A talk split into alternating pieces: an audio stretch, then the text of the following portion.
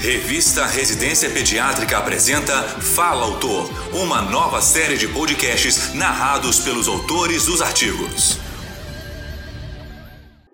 Nesta edição, convidamos o Dr. Emanuel Sarinho para expor sobre o artigo Guia Prático de Atualização Prevenção de Doenças Alérgicas.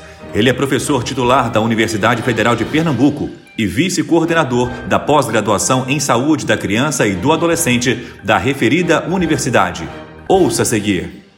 A prevenção primária da alergia para todas as crianças, ela deve ser o objetivo ideal. Mas essa prevenção para a população em geral deve visar medidas que promovam a saúde de maneira integral, ser de baixo custo e ter a população geral como alvo. Esse objetivo de prevenção a nível populacional ele é difícil de ser alcançado, mas sempre deve ser almejado. Nós sabemos que hoje as doenças imunoalérgicas estão correlacionadas com a teoria da biodiversidade, de que as doenças imunoalérgicas elas são um alerta resultante da agressão à mãe natureza e a prevenção dessas doenças se baseia numa condição adequada de gestação e nascimento, na questão da dieta e do contato com o ambiente ao ar livre e adequado. Assim, em relação à gestação, é muito importante que a mãe esteja em um ambiente saudável, sem fumo, sem poluentes extradomiciliares, no mais possível que isso possa ser feito, com um nível de estresse tolerável, já que o estresse tóxico é altamente nocivo ao sistema imunológico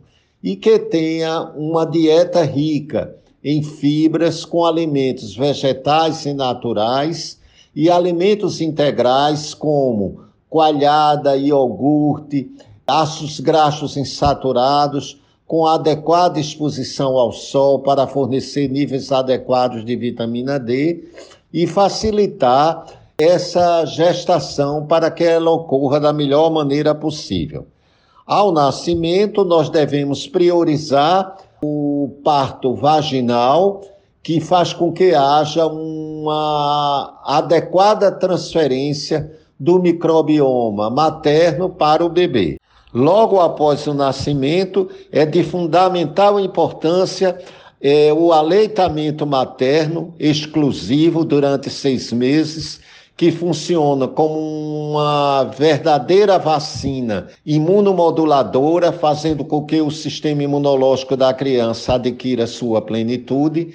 E a dieta materna ela deve continuar a ser rica em ácidos graxos essenciais, probióticos como constituinte da dieta, não adianta muito como medida isolada, e também uma dieta com alimentos naturais e integrais, como já mencionados. Após o sexto mês de vida, eh, nas crianças com aleitamento materno exclusivo, em pequenas quantidades, todos os alimentos devem ser introduzidos progressivamente nesse em um curto intervalo de tempo para que haja tolerância imunológica.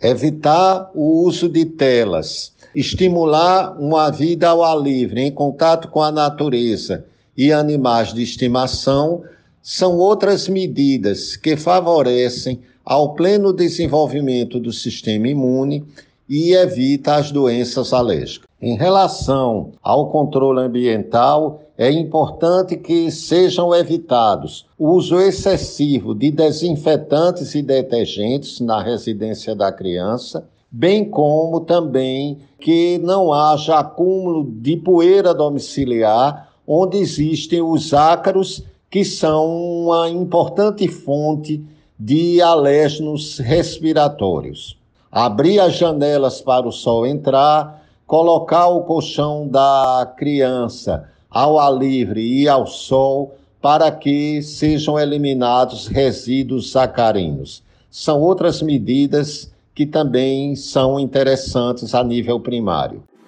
Esse foi o Dr. Emanuel Sarinho expondo sobre o artigo Guia Prático de Atualização Prevenção de Doenças Alérgicas. Para ouvir todos os podcasts, acesse a página da revista Residência Pediátrica na internet. O endereço é residenciapediatrica.com.br barra mídia barra podcast. Residência Pediátrica, a revista do pediatra. Você ouviu mais um episódio da série de podcasts Fala Autor Realização: Revista Residência Pediátrica da Sociedade Brasileira de Pediatria.